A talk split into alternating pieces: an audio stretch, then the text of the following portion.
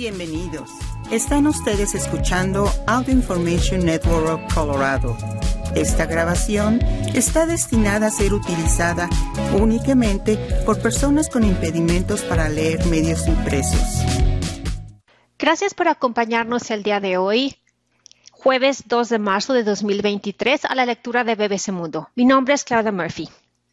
Estos son los principales artículos que leeremos hoy. El multimillonario plan de Japón para que las parejas tengan más hijos. Después la utopía de los vuelos verdes y continuaremos con algunos artículos diversos. El multimillonario plan de Japón para que las parejas tengan más hijos y por qué el dinero no siempre es la solución. Es ahora o nunca, advirtió el primer ministro de Japón, refiriéndose a la brusca caída de la fertilidad en su país. Fumio Kishida dijo hace unas semanas que su país está al borde de no poder funcionar como sociedad por la histórica baja en las tasas de natalidad. Por primera vez en más de un siglo, la cantidad de bebés nacidos en Japón cayó por debajo de los 800.000 el año pasado, según estimaciones oficiales. En la década de 1970, esa cifra superaba los 2 millones. Enfocar la atención en las políticas relacionadas con los niños y la crianza de los niños es un tema que no se puede esperar ni posponerse, dijo Kishida frente a los legisladores, y agregó que es uno de los temas más apremiantes en la agenda de este año. Aunque la caída de los nacimientos es un fenómeno bastante extendido en países desarrollados, el problema es más grave para Japón, dado que la esperanza de vida ha aumentado en las últimas décadas, lo que significa que hay un número creciente de personas mayores y una cantidad cada vez menor de trabajadores para mantenerlos. De hecho, Japón es el país con la población más anciana del mundo después del pequeño Mónaco, según datos del Banco Mundial. Es muy difícil para cualquier país sostener su economía cuando una parte importante de la población se jubila, los servicios de salud y el sistema de pensiones son exprimidos al máximo y las personas en edad de trabajar disminuyen. Frente a este problema, Kishida anunció que duplicará el gasto fiscal del gobierno destinado a programas que promueven la natalidad a través del apoyo a la crianza de niños. Esto significa que el desembolso del gobierno aumentaría cerca de un 4% del Producto Interno Bruto. Sin embargo, los gobiernos japoneses han intentado promover estrategias similares antes sin conseguir los resultados que esperaban. Bomba de tiempo demográfica. Actualmente la cantidad promedio de hijos que tiene una mujer japonesa es de 1.3, una de las menores tasas del mundo. La más baja la tiene Corea del Sur con 0.78. Son muchas las causas de esta crisis demográfica. Algunas de ellas son comunes en los países desarrollados y otras son propias de la cultura japonesa. Entre ellas, desigualdades de género en el trabajo doméstico y el cuidado de los niños. Pequeños apartamentos en las grandes ciudades que no dan espacio a una familia extendida alto costo y fuertes presiones para que los niños lleguen a las mejores escuelas y universidades, aumento del costo de vida, mayor ingreso de mujeres en la fuerza laboral, alta exigencia laboral y muy poco tiempo para dedicar a la crianza. Mujeres jóvenes más educadas que prefieren permanecer solteras y sin hijos. Retraso de la maternidad hasta una edad más avanzada, reduciendo la cantidad de años fértiles. Esas son algunas de las razones que confluyen para desincentivar la natalidad, explica Tomás Sobotka, subdirector del Instituto de Demografía de Viena, Austria.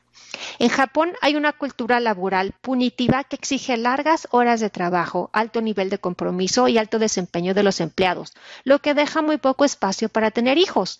Queda claro que el apoyo monetario a las familias solo puede abordar parcialmente las razones detrás de la muy baja fertilidad en el país. Además, las típicas medidas financieras, dice Vodka no son suficientes para compensar significativamente los grandes costos de tener hijos. La inmigración como posible solución. Los gobiernos japoneses han rechazado la inmigración como una posible solución a la escasez crónica de mano de obra y a la creciente presión sobre la financiación de la salud y la seguridad social. Rupert Winfield High, ex corresponsal de la BBC en Japón, asegura que la hostilidad hacia la inmigración no ha disminuido. Solo alrededor del 3% de la población de Japón nació en el extranjero, en comparación con el 15% en otros países como Reino Unido. En Europa, y Estados Unidos, los movimientos de derecha lo señalan como brillante ejemplo de pureza racial y armonía social. Pero Japón no es tan étnicamente puro como podrían pensar esos admiradores. Si quieres ver qué le sucede a un país que rechaza la inmigración como solución a la caída de la fertilidad, Japón es un buen lugar para comenzar. Giovanni Perry, fundador y director del Centro de Migración Global en la Universidad de California e investigador asociado de la Oficina Nacional de Investigación Económica en Cambridge, asegura que la inmigración es clave en el desafío japonés. Una mayor cantidad de inmigrantes sería una forma efectiva de contrarrestar la disminución de la población y mano de obra. Sin embargo, advierte, no veo gobiernos dispuestos a aceptar una gran afluencia de inmigrantes necesarios para permitir que la población crezca en Japón. Lo que ocurre en Japón es parte de un fenómeno mundial que afecta a los países desarrollados. Desde un punto de vista demográfico, dice Perry, el es deseable un aumento de los flujos de migración, especialmente de jóvenes, hacia las economías avanzadas. Más migrantes evitarían que el tamaño de la fuerza laboral siga reduciéndose y generaría más ganancias fiscales, argumenta el profesor de economía. ¿Es el dinero la solución? El gobierno de Japón ya ha dejado claro que la inmigración no es una solución y decide apostar por el dinero. El plan del primer ministro Kishida es duplicar el gasto público en programas dedicados a apoyar el cuidado de los niños. Pero algunos analistas, como Pauline Tan, académica de la Escuela de Políticas Públicas Lee Kuan Yew de la Universidad Nacional de Singapur, argumentan que en otros países asiáticos como Singapur, un mayor gasto fiscal para estimular la natalidad no funcionó. En ese país, el gobierno lidia con la implacable tendencia a la baja de la fecundidad desde la década de los 80. En 2001, introdujo un paquete de incentivos económicos para aumentar la natalidad que fue evolucionando con el paso del tiempo. Actualmente, sostiene Poe, el paquete incluye licencia de maternidad paga, subsidios para el cuidado de los niños, desgrabaciones y descuentos fiscales, obsequios en efectivo y subvenciones para empresas que implementen acuerdos de trabajos flexibles. A pesar de estos esfuerzos, la tasa de fertilidad continuó decreciendo. Y así como ha decrecido en Japón y Singapur, también está pasando en Corea del Sur, Taiwán, Hong Kong y ciudades chinas de altos ingresos como Shanghai. La paradoja del éxito. En Singapur y otros países asiáticos hay una especie de paradoja del éxito. La incapacidad para elevar la tasa de fecundidad no es tanto un testimonio de políticas pronatalistas natalistas ineficaces, como el éxito abrumador de un sistema económico y social que recompensa en gran medida los logros y penaliza la falta de ambición. Por ello, dice que también se requieren cambios que no dependen de incentivos monetarios. Una mejor política, argumenta la académica, sería ayudar a las parejas que desean tener al menos dos hijos a lograr sus objetivos de fertilidad, una vez de persuadir en vez de persuadir a quienes no están convencidos e incentivar los embarazos en las mujeres más jóvenes. En eso coincide Stuart Gittel Basten, profesor de Ciencias Sociales en la Universidad de Ciencia y Tecnología de Hong Kong y la Universidad Califa en Dubái. Para aumentar realmente la tasa de fecundidad, explica, hay que apoyar a las personas que ya tenían la intención de tener un hijo para que tengan dos. La razón por la que las políticas para aumentar la fecundidad no han funcionado es porque no abordan las razones fundamentales como por ejemplo el empleo frágil, los roles de género desiguales en el hogar, la discriminación en el lugar del trabajo o el alto costo de vida. En este sentido, la baja fecundidad es un síntoma de otros problemas. Una sociedad anclada en el pasado. Mejorar las condiciones de vida de las personas es fundamental para incentivar la natalidad, señala Tomás Sopotka. Medidas como una mayor flexibilidad laboral, cuidado infantil público de buena calidad, licencias parentales bien pagadas o viviendas a un precio asequible. Pero incluso todo esto, advierte, no es suficiente para elevar considerablemente las tasas de natalidad de Japón. Lo que el país necesita es una transformación todavía más profunda porque las normas y expectativas familiares y de género de la sociedad permanecen arraigadas en el pasado. Muchas veces, explica, las madres siguen siendo vistas como las únicas responsables del cuidado de la familia, del trabajo doméstico, del bienestar, la crianza y el éxito educativo de sus hijos. Según Sobotka, unos pocos países en Europa lograron un aumento sostenido de su natalidad. Hasta cierto punto ocurrió en Alemania, que adoptó en los últimos 20 años políticas familiares de estilo nórdico, mejorando las condiciones laborales y de cuidado infantil para quienes deciden tener hijos. Estonia también tuvo cierto éxito aplicando algunas medidas similares. Al menos en Europa, los países que invierten más recursos en políticas familiares a largo plazo tienen en promedio tasas de fecundidad más altas. Francia, que ahora es uno de los países con mayor fertilidad en Europa, dice Sobotka, lo ha conseguido. De acuerdo a su experiencia investigando el tema, lo que no funciona es adoptar políticas pronatalistas con un enfoque estrecho. Eso ocurre cuando los gobiernos se ponen metas específicas de fecundidad centradas en incentivos económicos para los padres y tienen menos probabilidades de funcionar cuando esos intensivos monetarios van acompañados de restricciones en el acceso a la salud sexual y reproductiva o el aborto.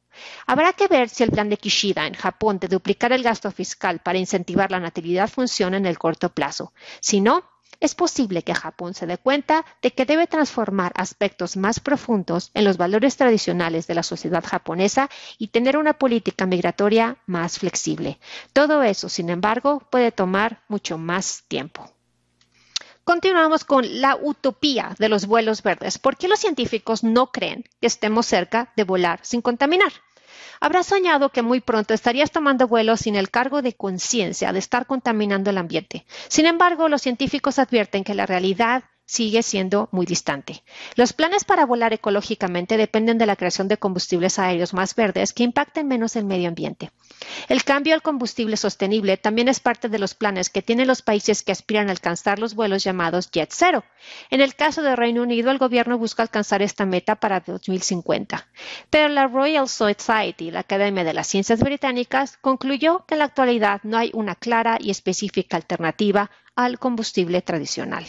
El transporte aéreo es responsable del 2.4% de las emisiones de gases invernadero y el 8% de las emisiones de Reino Unido.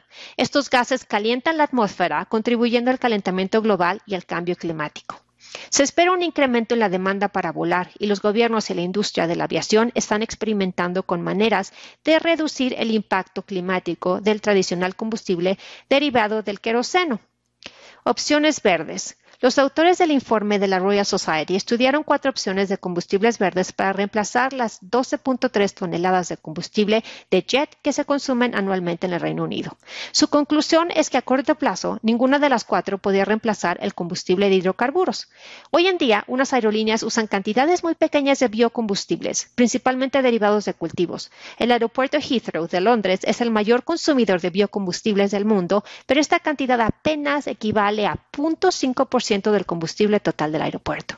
La producción de suficiente biocombustible para suplir la industria de la aviación británica implicaría el uso de la mitad de las tierras de cultivo del país, lo que pondría en presión al suministro de alimentos, señala Royal Society. Otra opción es el combustible hecho de hidrógeno, que se produce con electricidad verde. Sin embargo, actualmente Reino Unido no genera suficiente electricidad renovable para producir hidrógeno verde. Otro gran obstáculo es que las actuales turbinas aéreas no pueden utilizar combustibles derivados de hidrógeno. El amoníaco y los combustibles sintéticos también están siendo considerados, pero estos necesitan aún más hidrógeno verde y no está claro si los aviones actuales los pueden utilizar. Los investigadores afirman que todavía no se sabe exactamente cuánto podría reducir el impacto climático del transporte aéreo cada uno de los combustibles alternativos. No obstante, resaltan la probabilidad que a largo plazo un combustible alternativo será desarrollado con éxito, pero que los aviones y los aeropuertos tendrán que ser rediseñados. En vista de eso, hacen un llamado para que haya más investigación en combustibles aéreos sustentables, sugiriendo que Reino Unido podría convertirse en un líder global si invierte en la solución del problema. Impuesto al viajero frecuente. Cualquier combustible nuevo necesita ser financieramente viable, seguro, utilizable en todo el mundo y tener suficiente densidad energética para poder sostener vuelos de larga distancia. Pero activistas del medio ambiente insisten en que el gobierno también debe fomentar que la gente vuele menos. No todos los aspectos de la vida moderna de las naciones occidentales tienen una solución técnica fácil para corregir el daño que hacen al medio ambiente. Y eso no es más cierto que el ámbito del transporte aéreo, indica Leon Murray, director de innovación de Possible, una ONG británica que aboga por una sociedad de cero carbono. Esa organización quiere que el gobierno grave un impuesto a los viajeros aéreos frecuentes, esa minoría de personas que toman 70% de los vuelos desde aeropuertos británicos. Un impuesto de viajero frecuente apuntaría a una reducción en la demanda entre el grupo responsable del mayor daño ambiental en la actualidad, mientras que las vacaciones familiares anuales no se tocarían. Continuamos con algo de salud. ¿Por qué estamos perdiendo poco a poco el sentido del olfato? Y no es por la COVID. Nuestro sentido del olfato es una de las ventajas más amplias que tenemos para experimentar la riqueza del, mundo que nos rodea. Desempeña un papel vital en todo lo que saboreamos, en nuestras interacciones sociales e incluso nos puede ayudar a detectar potenciales amenazas. Pero un riesgo invisible en el aire que respiramos podría estar erosionando nuestros poderes olfativos. Muchas personas pudieron experimentar lo que es perder el sentido del olfato cuando se infectaron con COVID-19. La pérdida del olfato se conoce como anosmia y puede tener un efecto sustancial en nuestro bienestar general y en nuestra calidad de vida. Pero mientras que la pérdida de este importante sentido debido a una infección respiratoria repentina suele ser temporal, es posible que exista otro factor que haya estado erosionando nuestro sentido del olfato gradualmente durante años, la contaminación en el aire. La contaminación del olfato la exposición al PM2.5, nombre colectivo que se usa para describir las pequeñas partículas de polución aérea que emite la combustión proveniente de autos, estaciones eléctricas y nuestros hogares, ha sido relacionado anteriormente con el desarrollo de una disfunción olfatoria que típicamente solo en escenarios ocupacionales o industriales. Ahora, un nuevo estudio está empezando a mostrar la escala real que tiene la polución que respiramos y el daño que puede causar y los resultados nos competen a todos.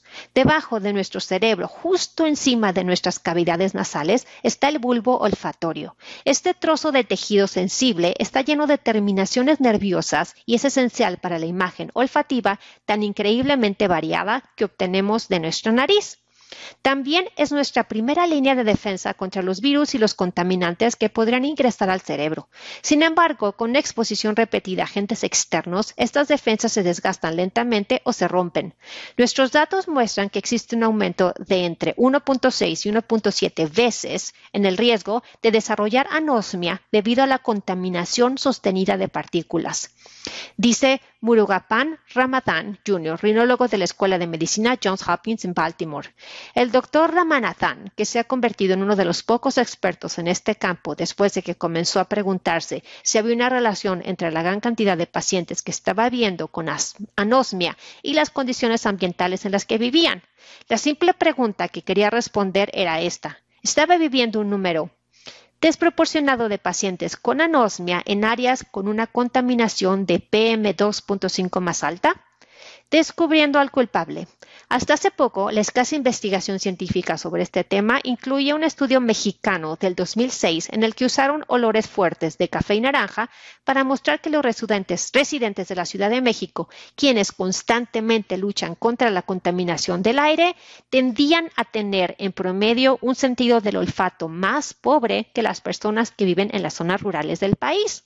Con la ayuda de colegas, incluido, el epidemiólogo ambiental Senju Zhang, quien creó un mapa de datos históricos sobre la contaminación del aire en el área de Baltimore, Ramanathan pudo desarrollar un estudio de casos y controles de datos con un grupo de 2.690 pacientes que habían asistido al Hospital John Hopkins durante un periodo de cuatro años. Alrededor del 20% tenían anosmia y la mayoría no fumaba, un hábito que se sabe que afecta el sentido del olfato. Efectivamente, se encontró que los niveles de PM2.5 eran significativamente más altos en los vecindarios donde vivían los pacientes con anosmia en comparación con los participantes de control sanos. Incluso cuando se ajustó por edad, sexo, raza u origen étnico, índice de masa corporal, consumo de alcohol o tabaco, los hallazgos fueron los mismos. Incluso pequeños aumentos en la exposición ambiental a PM2.5 pueden estar asociados con anosmia. Más sorprendente aún es que ninguno de los pacientes de John Hopkins vivía en áreas con una contaminación del aire excesivamente alta. Muchos vivían en áreas frondosas de Maryland y ninguno provenía de puntos críticos de contaminación. Esto sugiere que hasta los niveles bajos de contaminación del aire podrían causar problemas durante un periodo suficientemente largo. Pero exactamente cómo está destruyendo la contaminación nuestra capacidad para oler. Partículas de metal. Según Ramanathan, hay dos vías potenciales. Una es que algunas de las partículas de contaminación pasan a través del bulbo olfativo y llegan directamente al cerebro, causando inflamación. Los nervios olfativos están en el cerebro, pero tienen pequeños agujeros en la base del cráneo donde pequeñas fibras entran en la nariz. Parecen como casi pequeños pedazos de pasta de cabello de ángel, dice Ramanathan. Están expuestos. En 2016, un equipo de investigadores británicos encontró diminutas partículas de metal en el tejido cerebral humano que parecían haber pasado a través del bulbo olfatorio.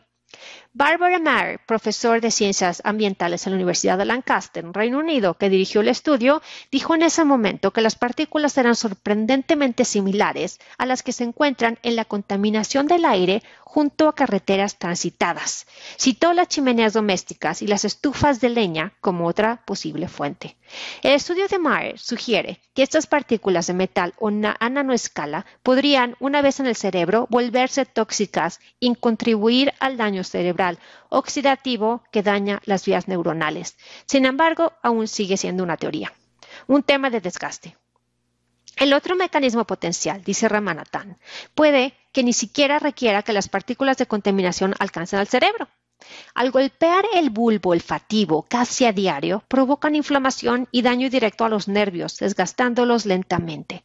Algo parecido a lo que pasa con la erosión costera, en la que las olas arenosas y saladas devoran la costa, sustituyendo las olas por aire contaminado y la costa por nuestros nervios nasales.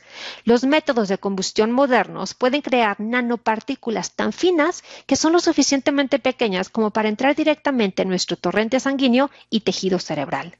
Como era de esperarse, la anosmia afecta de manera desproporcionada a las personas mayores cuyas narices han sido atacadas por la contaminación del aire durante más tiempo. El precio de no oler. Se sabe que la contaminación del aire causa una cuarta parte de las muertes por enfermedades cardíacas y accidentes cerebrovasculares y casi la mitad de todas las muertes por enfermedades pulmonares. En comparación, quizá nuestro sentido del olfato parece estar al final de la lista de preocupaciones. Pero tanto Ramanathan como la investigadora postdoctoral Ingrid Ekstrom, del Centro de Investigación sobre el Envejecimiento del Instituto Karolinska en Estocolmo, advierten que estamos subestimando la importancia del olfato. Estaba desconcertada por los hallazgos de principios de la década de 2000 que mostraban que más del 5.8% de los adultos en Suecia tenían anosmia y que el 19.1% tenían algún tipo de disfunción olfativa. Señala que la anosmia puede ser una señal de alerta temprana para la demencia, la cual es su especialidad. Con la demencia y especialmente con la enfermedad de Alzheimer, asumimos que la progresión de la enfermedad en realidad comienza varias décadas antes de que podamos ver los primeros síntomas, dice Erkstrom. La anosmia es uno de esos primeros síntomas. Cuando se diagnostica el Alzheimer, casi el 90% de los pacientes tienen anosmia, explica. A pesar de los vínculos tan fuertes, Ekstrom argumenta que apenas ahora los investigadores han abierto los ojos al sentido del olfato y su papel en las enfermedades. Calidad de vida. Varios estudios han relacionado la pérdida del olfato con mayores probabilidades de desarrollar depresión y ansiedad, y se sabe que desempeña un papel en la obesidad o la pérdida de peso, la desnutrición y los casos de intoxicación alimentaria. Las razones son a lo mejor obvias. Nuestra nariz juega un papel clave en nuestra experiencia del mundo que nos rodea, afecta nuestra capacidad para saborear los alimentos y nos ayuda a evitar las comidas que se han echado a perder. Un sentido del olfato deficiente puede significar que es problema que los pacientes busquen alimentos de sabores más fuertes, a menudo los salados y grasosos. Por el contrario, una pérdida total del olfato puede hacer a las personas perder el placer de comer, lo que finalmente reduce el peso corporal, un problema particular entre los ancianos. Ramanathan dice haber visto a muchos pacientes que no pueden saborear la comida, no pueden oler el vino y esas cosas que les daban placer en la vida. Predictor de la muerte, la anosmia también podría ser un indicador de otros problemas de salud más amplios. Numerosos estudios, generalmente de fumadores, para quienes el deterioro del olfato persiste incluso 15 años después de haber dejado el hábito, han demostrado que la disfunción olfativa se asocia significativamente con una mayor mortalidad entre los adultos mayores. Un estudio en particular incluso planteó la hipótesis de que la anosmia podría usarse como un indicador de una mayor probabilidad de morir en un periodo de 5 años por cualquier causa entre los adultos mayores. Los investigadores eh, concluyeron que el deterioro del sentido del olfato podría ser un indicador de la acumulación de toxinas del medio ambiente o una regeneración más lenta de las células. Entonces, ¿debería importarnos que la contaminación del aire a la que todos estamos expuestos perjudique nuestro sentido del olfato y provoque anosmia? Claramente la respuesta se encuentra en el lugar entre sí y claro que sí. Soluciones. Para Ramanathan, la contaminación del tráfico y los incineradores de desechos son las principales preocupaciones locales en referencia a la contaminación en Baltimore. La cantidad del aire es importante, La calidad del aire es importante, dice. Creo que necesitamos regulaciones estrictas y control. Scrum admite que abordar la contaminación del aire no es simple. Los eventos mundiales también pueden causar cambios inesperados en el comportamiento. Ekstrom menciona anecdóticamente que el quema de leña en invierno ha sido un aumento en Estocolmo a medida que los residentes preocupados se alejan del gas ruso. Pero incluso la contaminación del aire a bajo nivel a la que estamos expuestos todos los días debe tomarse más en serio. Y lo que es más, el del olfato definitivamente también. Gracias por habernos acompañado en esta edición de BBC Mundo. Mi nombre es Claudia Murphy. Si ha disfrutado de este programa, por favor suscríbase a nuestro servicio gratuito en nuestra página web www.aincolorado.org o llamando al 303-786-7777.